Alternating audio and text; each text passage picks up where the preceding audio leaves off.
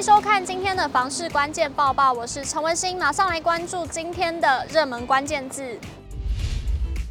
今天的热门关键字就是公园宅，还有台北市永庆房产集团汇整了二零二二年台北市政府公务局已开辟公园绿地统计数据，其中台北市每人享有公园绿地最多的前三个行政区，分别位在万华、文山还有北投区。一起来看最新的统计数据。如果比较台北市十二行政区近一年的平均房价，文山区、万华区和北投区都只要五字头，是十二个行政区当中最低的区域。对于喜喜爱公园绿地环境的民众来说，是一项好消息。永庆房屋延展中心副理陈金平说明，文山区青山傍水，绿资源丰富，不管是休闲游憩或夏日避暑，都具有离城不离城的距离优势。再加上文山区文教气息浓厚，人口密度相对市中心来得低，成为许多民众居住的热门选项。陈金平也分析，万华区作为台北市早期开发地区，发展密集，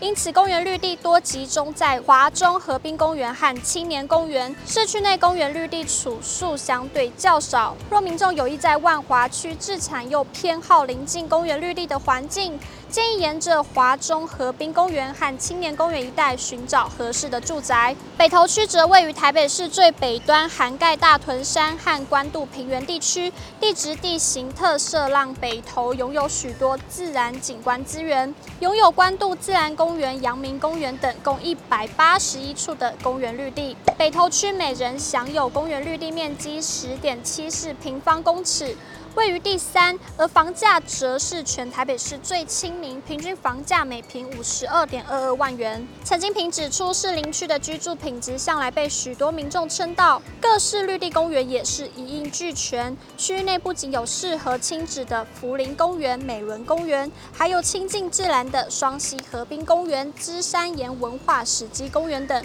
房价也是相对的实惠，平均每平单价为六十点零四万元。陈金平提醒，每人享有公园绿地面积的多寡，除了该行政区具有多少绿地公园之外，该区域的人口密度也会造成影响。陈金平建议民众除了参考每人享有公园绿地面积数字之外，还是要实际走访购物地点周边的公园绿地，以利找到最适合自己的房子。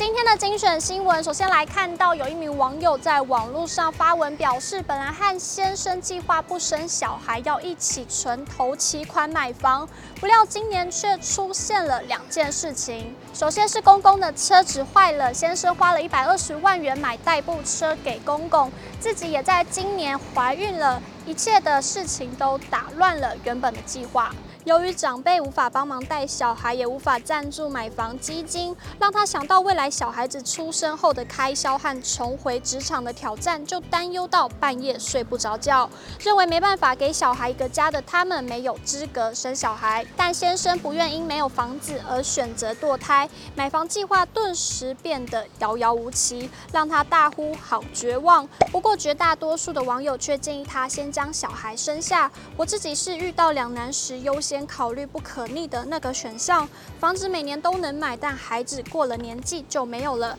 也有网友说，房子准备好了，随时都可以买，但孩子并不是想要就有，玩个几年买房有很严重吗？虽然原坡的先生拿了一百二十万给公公买车，买房的头期款就这样少了一大半。不过房市专家品家建设创办人胡伟良却认为，其实与其辛苦慢慢存钱累积投期款，不如找人借之后再逐步还，这样虽然会有一段时间勒紧裤带还钱，但随着时间的流逝，所得越来越高，还钱还房贷都会越来越轻松。接着来看到台中太平裕贤二期豪宅的最新动态。台中市第八处招租社会住宅太平裕贤二期豪宅，位于环中东路三段育才路交叉口，临近七四快速道路，附近有星光国中、新平国小、立文公园、太原棒球场、太原足球场、贤德医院、国军台中总医院等设施，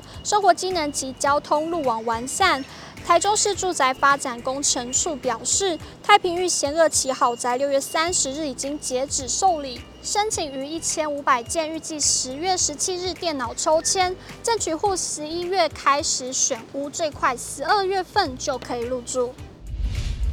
今天的买房卖房，我想问有网友提问：最近购入房屋，建商想让我们自己决定要建商赠送的砖砌浴缸，还是要自费自己去选浴缸？想询问大家会怎么选择呢？有网友说他会选择建商选配，因为如果自己找的出了问题，建商不会负责。有网友认为砖砌的浴缸不流行，漏水也麻烦。以上就是今天的报报内容。如果你想要了解更多房市资讯，欢迎点开下方资讯栏你的连接。如果你喜欢今天的影片，请不要忘记按赞，还有分享，并且按下订阅支持我们。我们下次见。